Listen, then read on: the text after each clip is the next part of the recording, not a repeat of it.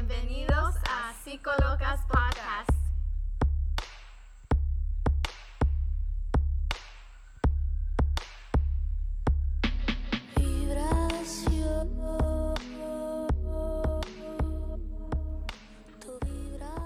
Y no estamos locas.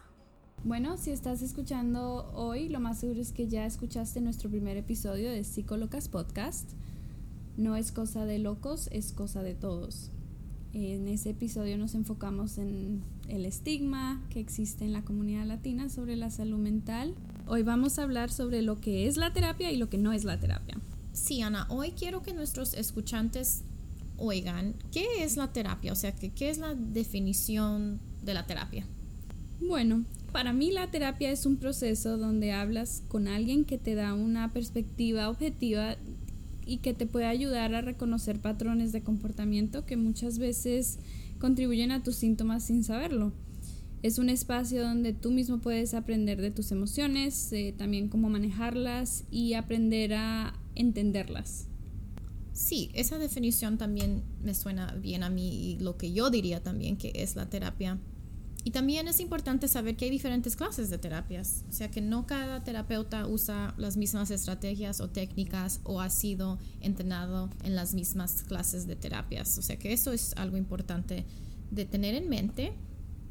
También es importante saber que, que la terapia es el lugar donde vas a ser escuchado, nadie te va a estar juzgando dentro de una sesión y que nosotros como terapeutas estamos entrenadas o entrenados para escuchar sin prejuicios y como terapeuta nuestro objetivo más importante es el, el bienestar del paciente.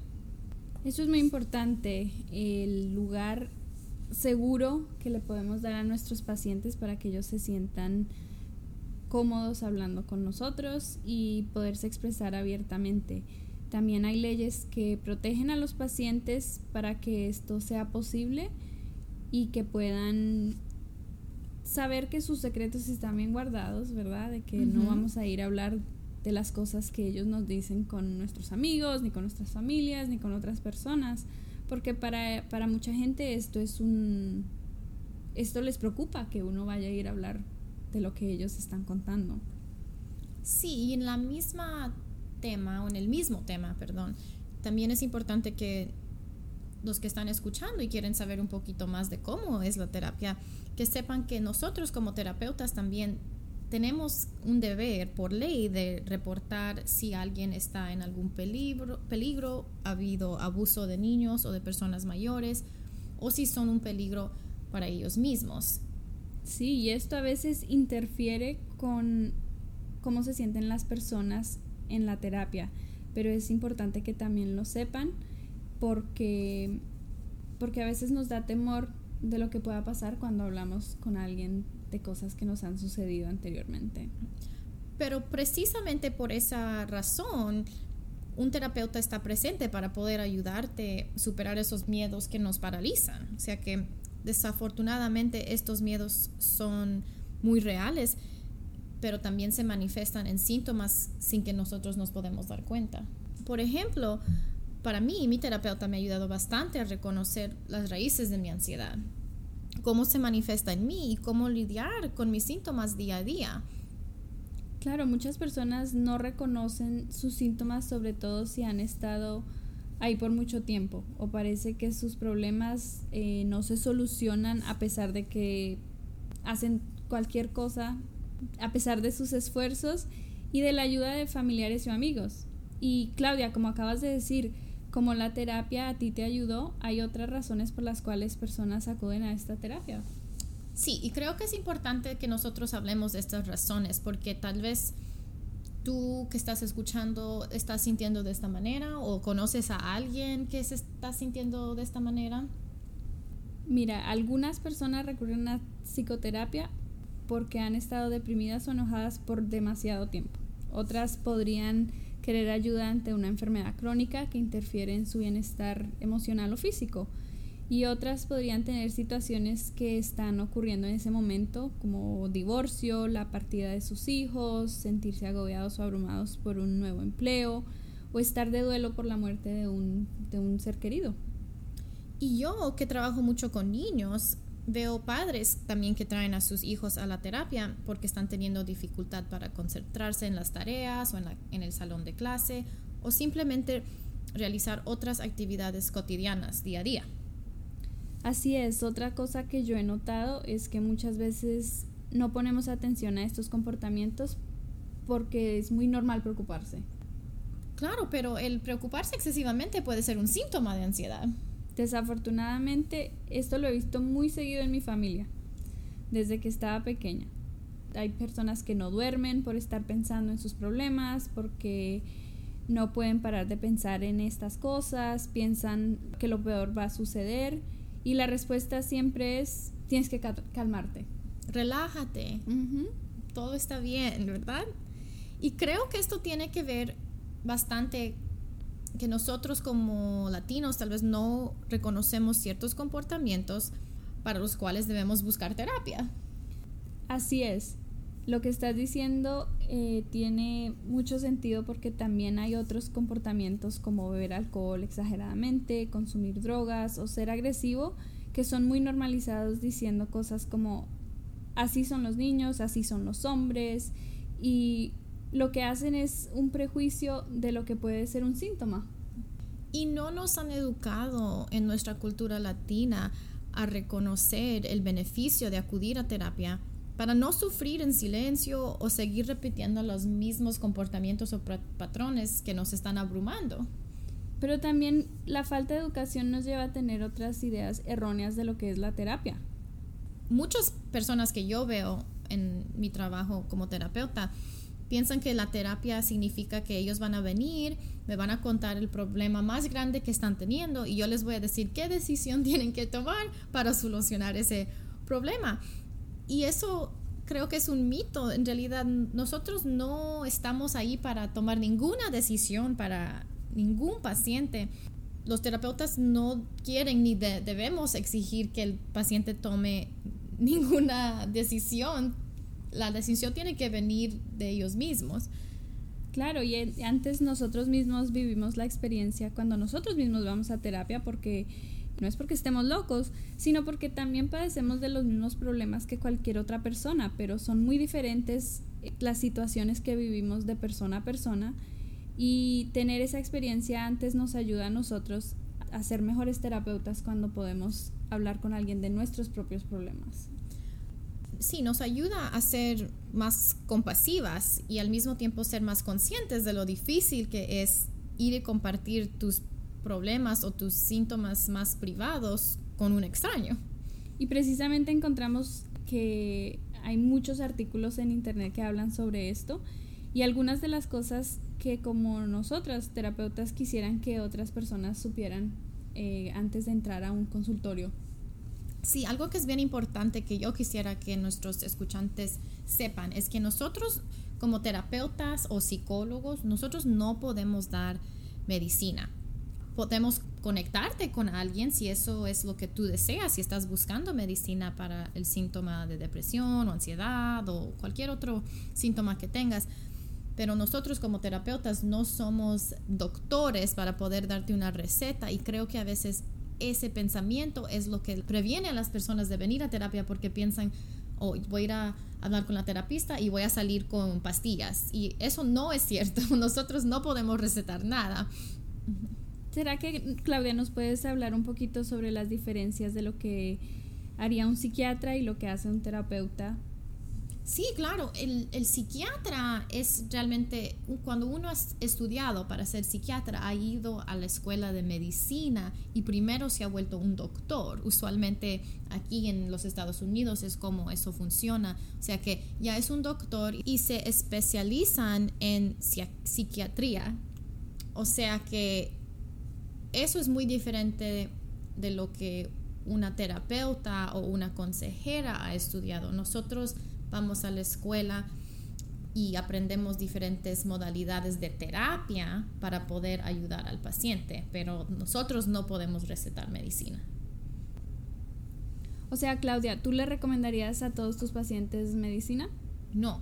En mi opinión o en mi estilo de hacer terapia en mi oficina, yo trabajo con un paciente por dos meses, tres meses, no puedo decir un tiempo específico, pero trabajo con el paciente en los síntomas que ellos están tratando de disminuir.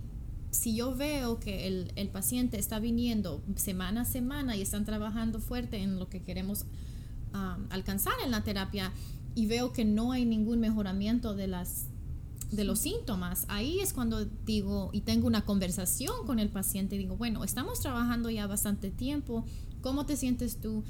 Y a veces los síntomas son muy severos y la terapia no es suficiente, pero siempre tengo esa conversación con mis pacientes, no es algo que yo decido y les mando al psiquiatra, no, siempre es una conversación entre los dos para tratar de figurar qué clase de tratamiento es lo mejor para, para el paciente y eso es diferente para cada persona. Claro, y tenemos que participar activamente en la terapia para saber si sí funciona o no, ¿verdad? Porque hay muchas personas que llegan y de pronto no están listas para hacer ciertos cambios en su vida. Y esta puede ser una de las razones por las que la terapia no ha funcionado.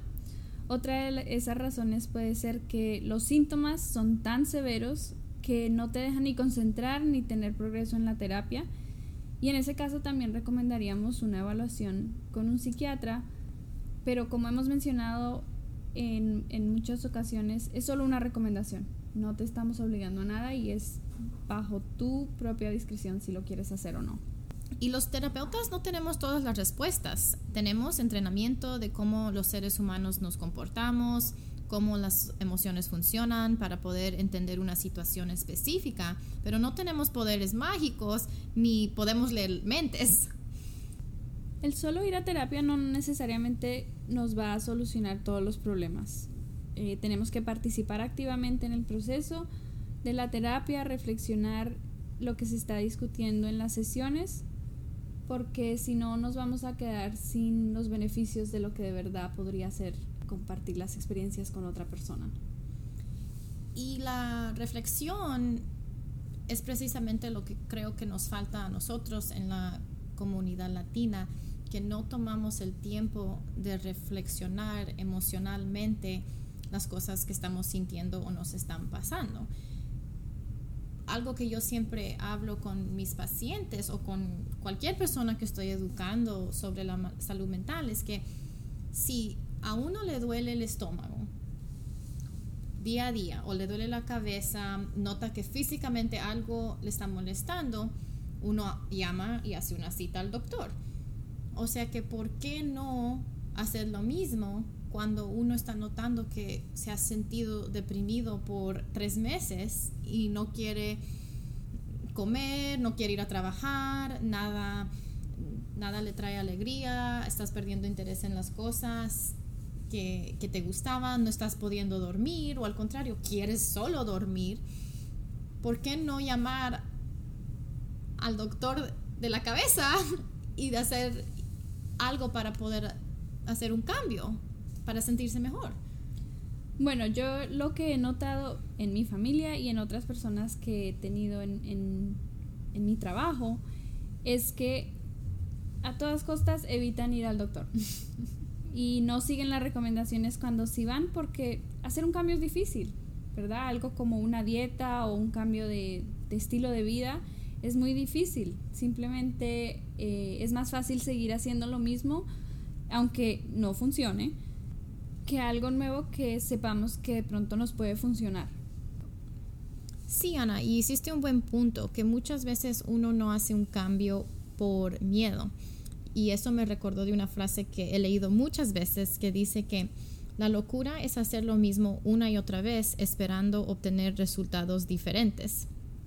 Y creo que eso es muy cierto, porque si sabemos que algo no está funcionando, muchas veces seguimos haciendo lo mismo, pero tenemos el mismo resultado. Entonces, ¿por qué no tratar algo diferente como la terapia, que tal vez te va a dar miedo ir y hablar con alguien y seguir yendo sesión detrás sesión, pero hay la posibilidad que de que tengas un resultado distinto. Y como hemos tratado de demostrar en este episodio, la terapia sí funciona. Y por eso quisimos hablar del tema, porque nos hemos dado cuenta de que muchas personas, sobre todo latinas, no buscan la terapia o, o ir a hablar con un psicólogo porque no saben qué esperar de las sesiones o simplemente van a una y no sienten ninguna mejoría, entonces no siguen yendo. Y espero que después de escuchar este episodio se sientan mejor informados sobre lo que pueden esperar de lo que es y lo que no es la terapia. Y si te gustó lo que escuchaste hoy, síguenos en todas las plataformas bajo el nombre Psicolocos Podcast. Comparte con tus amigos, familia o cualquier persona que creas que le pueda ayudar. El contenido producido por Psicolocos Podcast y que siguen en nuestras redes sociales como textos, gráficos, imágenes y otro material persiguen solo fines informativos y de ilustración. El contenido no pretende ser un sustituto del asesoramiento, diagnóstico o tratamiento médico profesional. Siempre busque el consejo de su médico u otro proveedor de salud calificada con cualquier pregunta que pueda tener con respecto a una condición médica.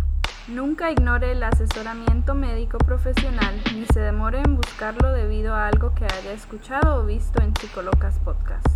Si cree que puede tener una emergencia médica, llame a su médico al 911 o al número de emergencia local inmediatamente. Psicolocas Podcast no recomienda ni aprueba ningún médico, pruebas psicológicas, productos, procedimientos, opiniones u otra información específica que pueda mencionarse en este.